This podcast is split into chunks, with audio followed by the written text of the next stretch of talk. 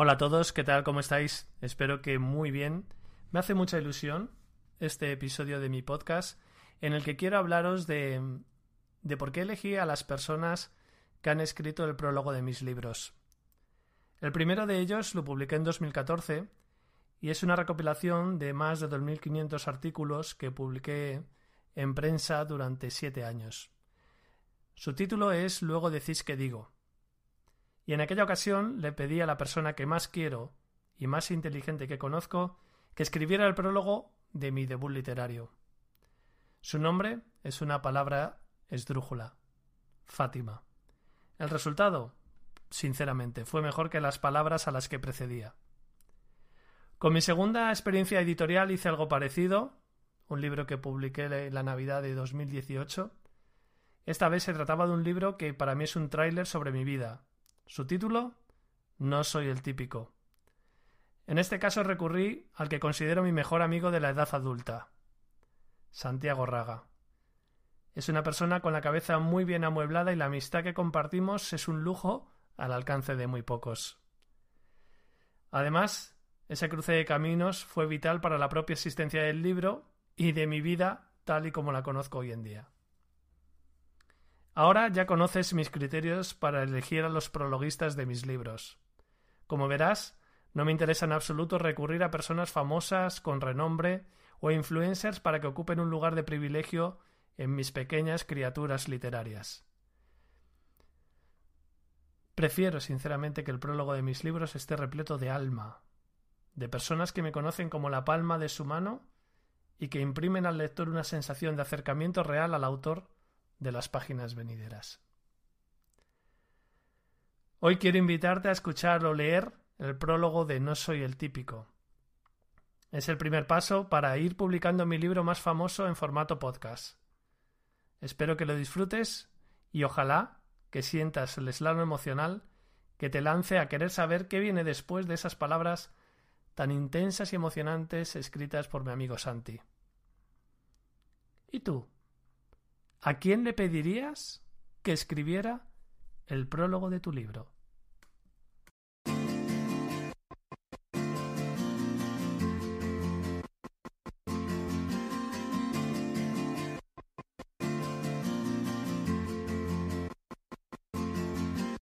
No soy el típico, con Nacho Caballero.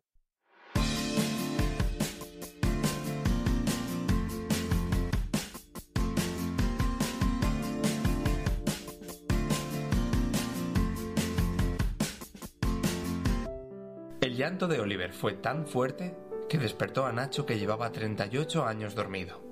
De sopetón, su corazón se hinchó de sobremanera y empezó a exigir algo que se suponía que ya era suyo. ¿Baja por paternidad? ¿Horas de lactancia? Sus jefes desde las nubes lo miraban divertido. En plena crisis cuando, si no te gusta, hay mil esperando para entrar, este viene hablando de conciliación familiar. Estamos en la España de 2014 en el punto más profundo de la mayor crisis financiera internacional que haya conocido la humanidad. Y en España, país de caínes y sinvergüenzas varios, esta situación se iba a ver amplificada. Por un lado, tenemos un incremento de suicidios por la desesperación que provoca el desempleo, y por otro, se duplica la venta de Ferraris previa a la época apocalíptica.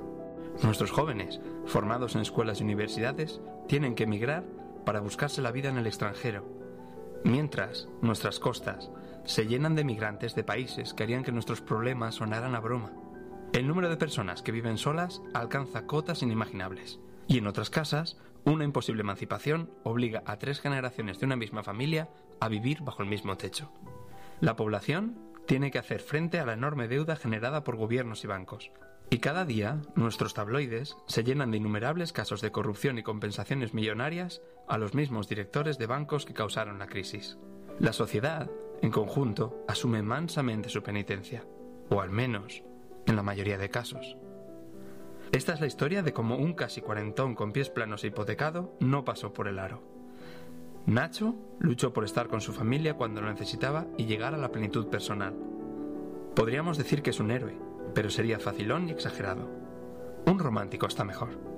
Porque a Nacho lo que le mueve es el amor. Él quiere, ama la vida que quiere y se lo juega todo por ella.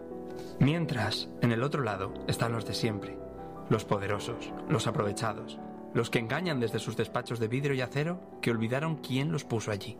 Un idealista que no quiere aceptar el mundo tal y como le dicen que es, quien con el apoyo de su alma gemela Fátima y un coeficiente intelectual superior al de la media, da batalla a la misma empresa que él fundó hace 20 años y que ahora se quiere deshacer de él por pedir lo que le pertenece. Todo se tensa hasta que otro llanto, esta vez de su hija Alma, impulsa a Nacho a ir hasta el final con todas las consecuencias.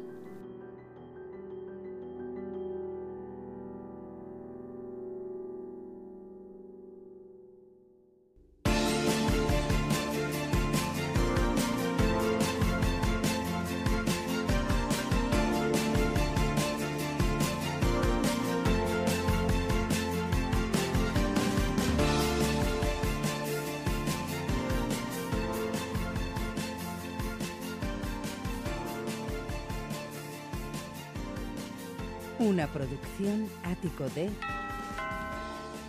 podcast